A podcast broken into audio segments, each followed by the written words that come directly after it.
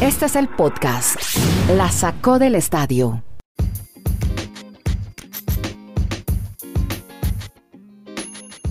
Episodio 221, bienvenidos a este Geo Podcast de por streaming que hacemos desde Chile, Colombia y Estados Unidos. Nos reunimos tres amigos para contar historias alrededor del deporte. Hoy hablaremos de el inicio de la Bundesliga y eso empieza como a palpitar el corazón. Vamos a tener fútbol por fin después de tanto tiempo en medio de esta pandemia, cuando justo hoy hay hoy cierran todo Chile, cuarentena a partir de hoy, esta noche, desde las 22 horas, cuarentena total en el Gran Santiago, 8 millones de personas encerrados se nos han disparado las cifras de contagios en las últimas semanas. Infortunadamente. Todo el, país, usted dijo todo Chile, o sea, no solamente Santiago. Es que, el, es que ocho, son 18 millones en este país, que Dola, lo saludo, y hay 8 en Chile, en Santiago, en la capital. Entonces casi, más de, casi la mitad del país estará encerrado a partir de esta noche. Eh, estaremos hablando, hombre, aparte de la Bundesliga, de un error de un árbitro, pero hombre, el hombre se arrepintió tarde de contar que se había equivocado. De eso estaremos hablando, tendremos esa historia. Una historia buenísima de cómo jugadores de fútbol mexicano están haciendo hasta lo imposible para llegar en carro vía eh, terrestre hacia Costa Rica para unirse a la liga que comienza el próximo miércoles en Costa Rica. También estaremos hablando de la NASCAR que comienza este fin de semana y vamos a iniciar muchachos Saludo a Marulo que está muy pendiente, sobre todo de el Dinamo de Dresden, que no juega en la primera división, pero sí, en la segunda y posiblemente se va a la tercera. Su equipo en Alemania, que no va a ser parte del inicio de la Bundesliga, Dani. Tenemos grandes partidos. El clásico minero. Me enteré leyendo a Andrés Salcedo, el famoso periodista. ¿Se acuerdan de Andrés Salcedo? sí, claro. narrador de la Doche Vele mucho tiempo. Relator todos los días en el canal, creo que era en el canal 3, Andrés que veíamos eh, no solamente la, fecha en vivo, sino que partidos repetidos día a día, todos con el relato de Andrés Salcedo. El hombre, que le decía a Kevin Keegan, super ratón. Y le decía Caperucita Roja Rummenigge, en la época en que veíamos a Karl-Heinz Rummenigge. ¿O se acuerda de Migajita Lisbarsky?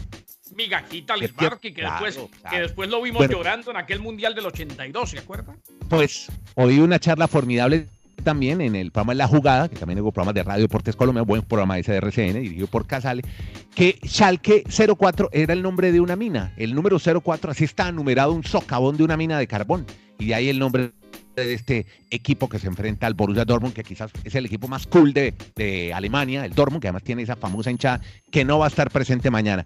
¿Qué más podemos contar de la Bundesliga? Saludando en, las, voy a decir la ciudad del retiro, porque ya me han dicho varias veces si es que Dani ya está retirado, si no tiene más de 50 años. Pues, no, no, pero está dígalo, dígalo, bien, retirado está hace ah. como 25 años, pero vive en una ciudad que se llama El Retiro.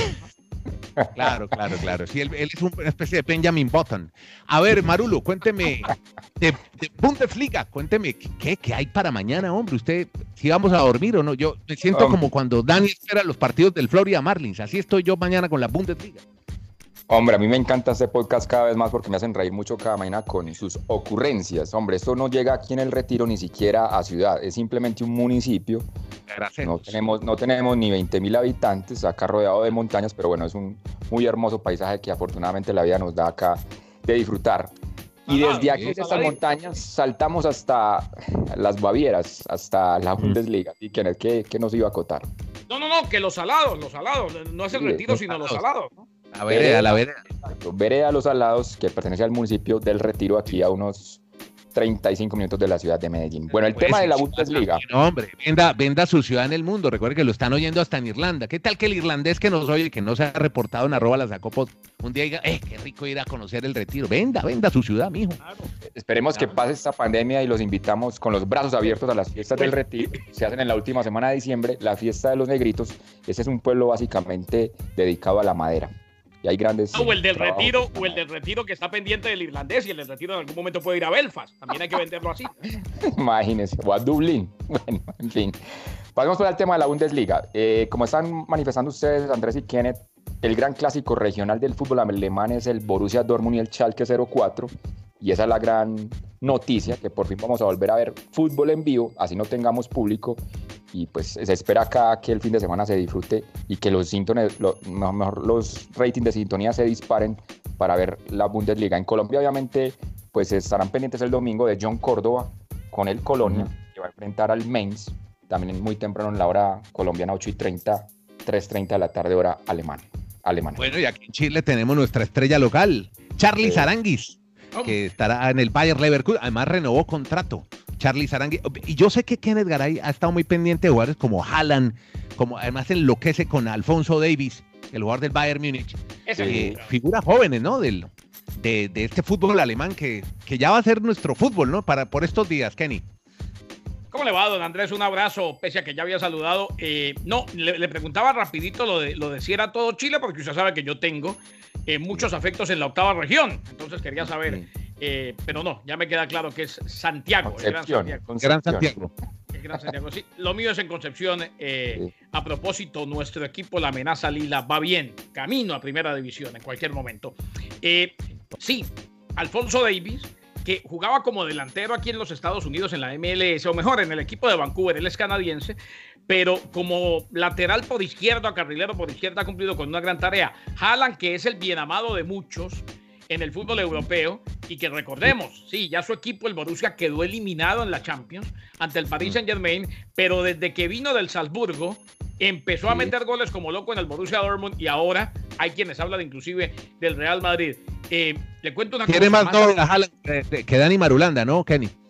Sí, totalmente. Todo el Totalmente. mundo lo quiere. Todo el mundo, es que y a Adán Marulanda también lo quiere todo el mundo, menos por ahí dos o tres.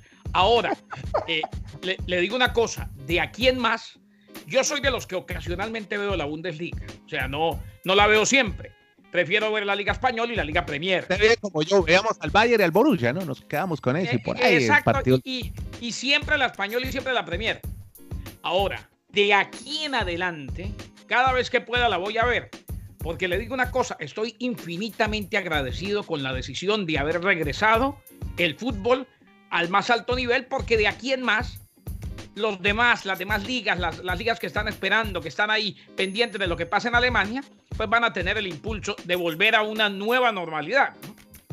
Claro, de acuerdo. Mire, hay una cuenta, le recomiendo un periodista español, se llama Sergio Hernández, Sergio H. Lázaro, que da, aparte de los Haaland y los Davis, que son los jóvenes interesantes, da una lista de varios jugadores jóvenes para ver en esta, ya que nos vamos a conectar con la Bundesliga, para irles siguiendo el paso en los partidos que vamos a ver. Por ejemplo, ve uno en el Leverkusen, compañero de Arangue, se llama Edmund Tapsova, central, 21 años, y hace una descripción del jugador que llegó el Victoria Guimaraes, que desde el día uno en Leverkusen se ha sentado en el club central con tranquilidad increíble. Le hace una descripción perfecta de un turco, Ozan Kabak del Chalke, dice de los defensas más prometedores de Europa. Sebastián Bornau en el Colonia, 21 años. Otro en el Mainz, Ritle Baku, un lateral, 22 años del Mainz, que estuvo ya en la selección eh, sub-21 alemana. Estoy viendo a ver si de pronto hay alguno de por esta Mira, parte yo, le, del yo le doy dos, yo le doy dos del Borussia. Uno, Mm. Hakimi Akraf, que es del Real Madrid, el hombre que juega prácticamente como carrilero por derecha. Y el otro, un inglés, que es una figura, Jadon Sancho. Claro, en el Dortmund. Sancho. Claro. Y a otro, el, el hijo de Claudio Reina, Gio Claro. Reina, que también es uno de los que poco a poco va escalando. Es un juvenil que ya debutó inclusive en la Champions con un pase gol. Perfecto, ahí tiene entonces, sigan esa cuenta Sergi Hernández para que vean más detalles de esas jóvenes promesas del fútbol alemán. Ge- Generalmente en Alemania, como Holanda, se han convertido en una, una especie de semillero de... Y son los que surten a los famosos clubes de Europa de jugadores de fútbol. Así que bien interesante seguir ahora la Bundesliga. Hablando de fútbol, hombre, encontré una historia de un árbitro arrepentido. ¿Quién es, eh, ¿quién es Kenny? Eh, indiscutiblemente, Andrés, eh, ha sido en las últimas horas la comidilla del mundo del fútbol. Se trata del inglés Mark Lattenberg, el hombre que pitó en el 2016 aquella final, la segunda entre el Real Madrid y el Atlético de Madrid en la Champions. Él reconoce que sí, que se equivocaron en el gol de Sergio Ramos. En aquel momento nos dimos cuenta todos después de la repetición que fue en fuera de lugar. Y claro, no tenían el recurso del video assistant referee. Pero lo grave no es eso. La gente, la gente se va con la finta del titular. Lo grave no es eso. Lo grave es que en la misma declaración que da en Inglaterra, dice, después le pité un penal al Atlético de Madrid, a favor del Atlético de Madrid. Y vino Pepe y en perfecto inglés me dijo, it was never a penalty. Porque habla muy bien Pepe el inglés. Y entonces sí, yo le sí. dije, sí, pero el primer gol de ustedes tampoco debió contar. O sea, o sea compensó, él, compensó. Eso es lo grave. Él reconoce, él reconoce que compensó y que al medio tiempo vieron la jugada. Yo me imagino que prendió el celular y le han mandado el video o algo por el estilo.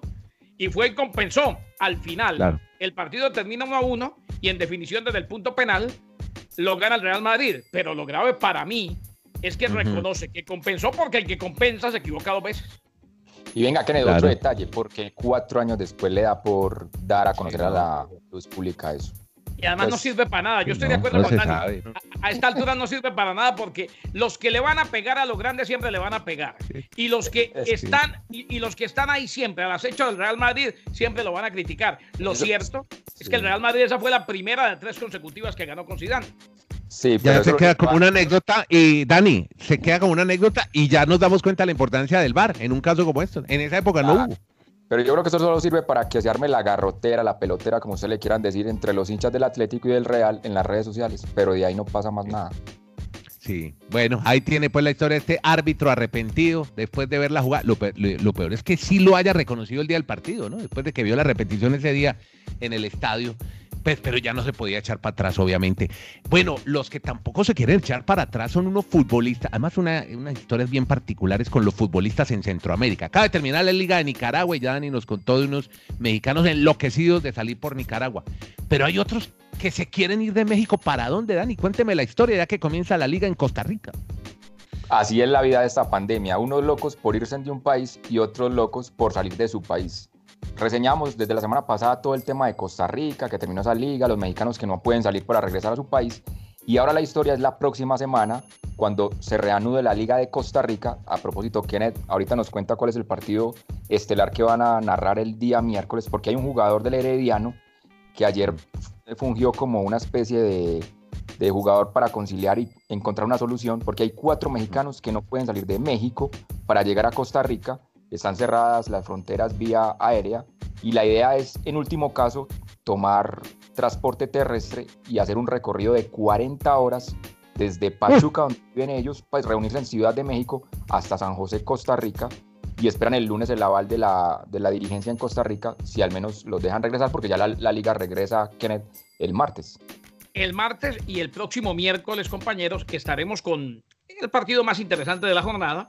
Saprissa uh junto a nuestro amigo Barack Feber en la señal de ESPN, en ESPN Deportes y también en ESPN para Centroamérica. Primero Dios, en esta nueva modalidad. Qué bueno por Costa Rica. Un fútbol mm, vistoso, interesante. Allí se ven buenos partidos y queda claro que Costa Rica, a la que le dicen la Suiza centroamericana históricamente, pues aquí prácticamente que le hizo honor a su nombre porque fue la que mejor supo manejar el tema del coronavirus desde que inició en este lado del mundo. Andrés, que recordemos este detalle en Costa Rica, donde ellos no tienen un ejército nacional y todo ese presupuesto se va para la salud y para la educación. Por eso en este tema tiene que ser? Dicen los registros, exacto Andrés, es el país de Centroamérica y digamos que de América Latina que mejor ha manejado la contingencia por todos los recursos que han aportado ellos en el tema de la salud. Hay un jugador que le da muy bien Dani en Colombia, el Tico Ortiz, José Guillermo de Millonarios, que parece no, no arregla con Millos y podría volver al Herediano, así que bueno. Ah, Herediano, el, actual campeón. Andrés, le tengo una rapidita volviendo a la Bundesliga para antes de que nos salgamos del fútbol. Eh, eh, y es que es parte de esos rolletes que a usted tanto le gustan y creo que no lo debemos dejar ahí. Los rolletes de, de, Kenny. Ajá. Eh, son varios, son varios, sobre todo después de la cuarentena. han crecido de una manera impresionante. Eso se llaman mondongo. Eso se llaman mondongos. bueno, yo tengo, yo tengo, yo, lo que tengo ya es un, restaurante mondongo. A ver, el técnico del Augsburgo, Heiko Herrle, ¿cómo le parece? Rompió las normas de la cuarentena, se fue para el supermercado a comprar pasta de dientes y se dieron cuenta y le dijeron, maestro, usted no dirige este fin de semana. Mm. Claro, porque abandonó el hotel. Por culpa de una crema dental. Por culpa de una crema dental. Ahora, uno no entiende. Yo nunca en un hotel salí a comprar crema dental, pero él dice que fue a comprar crema dental. Tal vez usa otra, o no sé, o, no, o el compañero no le prestó, no sé, no sé, no entiendo. O seguro no, seguro no le gusta oler a jabón chiquito, entonces. Eh, sí, sí, sí, porque ojo, cuando uno va a esas coberturas y todos aquí lo sabemos al mes, uno vuelve a casa oliendo a puro jabón de pacotilla, pichulí. Ya, hombre, ya, hombre, ya. Eh, eh, el, el, hecho es que el señor se fue y no puede dirigir el fin de semana Heiko Herrlich no puede dirigir el partido ante el Wolfsburgo porque rompió las normas de la cuarentena en la Bundesliga.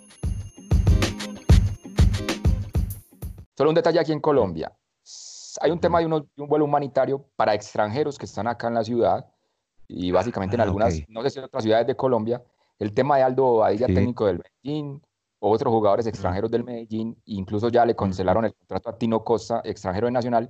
¿Y eso qué implica? Que entonces la liga colombiana se va a demorar más si los van a trasladar a sus ciudades de origen, sobre todo en la parte sur de este continente. Claro. Claro, bueno, eh, de hecho en Cali dirige un técnico costarricense, Guimaraes, ¿no? Sí. Brasil, que le va muy bien, pues acaba de ser campeón. Es, ojo, el papá de en Costa Rica es una leyenda.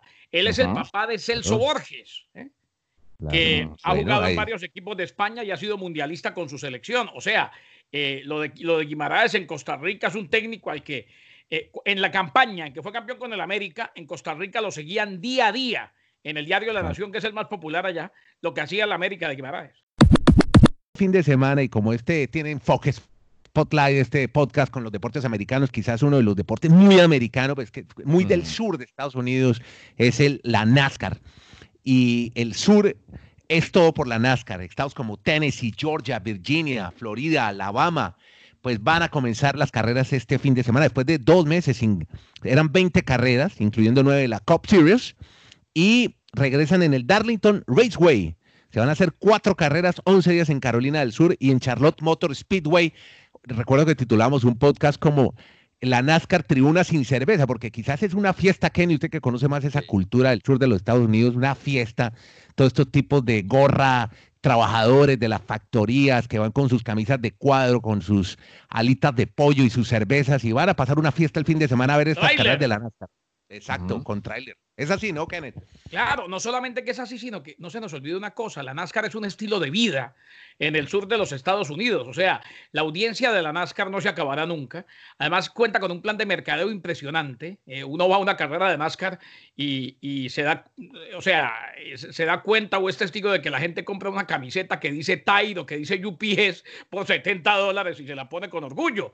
Eh, ah, eso ha creado la NASCAR en los Estados Unidos, que no se nos olvide una cosa, eh, antes de que Dani nos cuente un poco poquito de, lo que se viene el domingo, eh, una NASCAR diferente y sin público. Es que la NASCAR nace por el consumo ilegal de whisky. o sea, en el sur hacían whisky en las fincas. ¿eh? sí, los, alambiques, ¿no? E, exactamente, y se iban, lo que llaman el moonshine, y se iban de los diferentes puntos del sur hasta Atlanta, Georgia, porque allá les compraban el whisky ilegal. Entonces, ¿qué pasa? Hacían carreras para llegar primero a vender el whisky. Claro. Y ahí, ahí, empieza la NASCAR. O sea, es una cuestión de familia. Ese, ese, es, es algo de, ancestral, si se quiere. Sí, sí, una marca muy reconocida de esa zona, que es la Jack Daniels, que ese famoso que que por mucho tiempo fue ilegal. Lo que pasa es que cuando se legaliza el whisky, no les quedó otra que legalizarlos a, a los de Jack Daniels, porque ya tenían prácticamente dominado todo el sur. Nos gustaría que nos patrocinara Jack Daniels, pero lo estamos esperando en este podcast. Sí que iba a contar, Marulo. No, que además de ser familia, lo que pasa es que son familiones, porque lo que tiene la NASCAR de gran diferencia con respecto a las organizaciones en Estados Unidos es que como sus escenarios son tan grandes, vuelvo y reitero que en las pistas pueden meter 140 mil, 150 mil personas.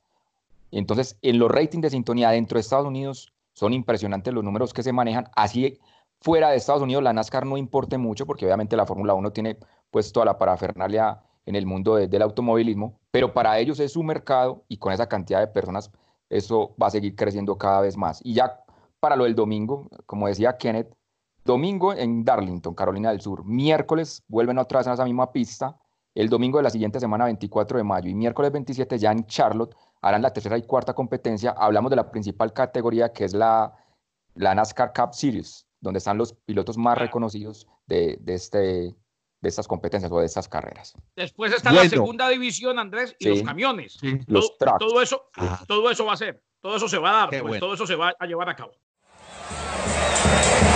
Al bate Dani Marunat, Andrés Nieto en la lomita, presenta la boca.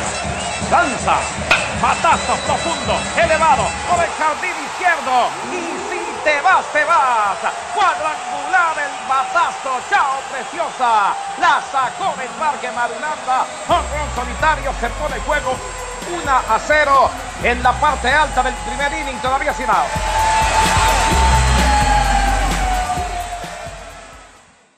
Cada vez eh, tenemos más audiencia gracias a Charlie Palacios de Mundo Net Radio. Hoy estamos en una radio, más oyentes nos están siguiendo a través de Mundo Net Radio para que descarguen la aplicación en Google Play o en iOS o también para que sigan la página web. Esta es una estación de radio digital que transmite desde los Estados Unidos, desde la ciudad de Nueva York, en Connecticut y en Nueva York. Así que tenemos cada vez más audiencia, sobre todo para el área triestatal, en donde ya Kenneth Garay nos puede oír a través de su celular en la aplicación de Síganos, por favor, en Mundo Net Radio, Kenny, ahora. No, no, no, ya, los, ya estuve siguiendo, la sacó podcast. Un abrazo a toda la gente de Mundo Net y a toda la gente de Nueva York. Sigue creciendo, ahí vamos. Estaremos lunes, Oiga, lunes a viernes. Nos van a poder oír lunes a viernes 6 pm. Yo creo que es un rush hour interesante mientras viene el trabajo, los que puedan trabajar y no estén confinados. Sí, ¿qué iba a decir, Dani? Cuando empieza el horario estelar, el horario prime time. No, que iba a tener como un déjà vu hace unos 20 años, cuando nosotros en Radio UA 1280 de Nueva York arrancamos el programa saludando a toda el área triestatal, New York, New Jersey, Connecticut. No, y yo, lo, y, yo lo, y yo lo hice recientemente en muchas ocasiones, bueno, todavía lo hago en un ánimo, pero cuando hacíamos firma ESPN, sobre todo en la época en que solamente lo hicimos para Nueva York. O sea, es el regreso de Marulo a Nueva York y ahí vamos. Nieto, Marulo y Garay. Vamos despacito, despacito. Pero como ha cambiado su tiempo, yo me acuerdo que en esa época el Copacabana era puro merengue, ahora yo creo que no hay sino reggaetón. ah, bueno, ahí está. El disco de Bad Bunny que está muy pegado. Si supieran todo lo que se nos quedó por contarles, pero son 20 minuticos nomás, desde la casa a la oficina ahora o en su casa trabajando en telemática, teletrabajo. Ahí estamos conectados en La Sacó del Estadio, el podcast que agradecemos mucho que nos estén oyendo, nos eh, estén suscritos, que nos sigan, que le cuenten a sus amigos y que ahora estamos a través de Mundo Net Radio. Muchas gracias a todos por oírnos, a Kenneth Garay, Dani Marulanda en eh, Estados Unidos, en Chile, en Colombia. En Chile, en Providencia, está Andrés Nieto Molina. Hoy estoy en cuarentenado, quizás por 14 días. Muchas gracias a todos, que la pasen bien. Sigan con este podcast, La Sacó del Estadio. Podcast La Sacó del Estadio. En Twitter, arroba La Sacó Podcast.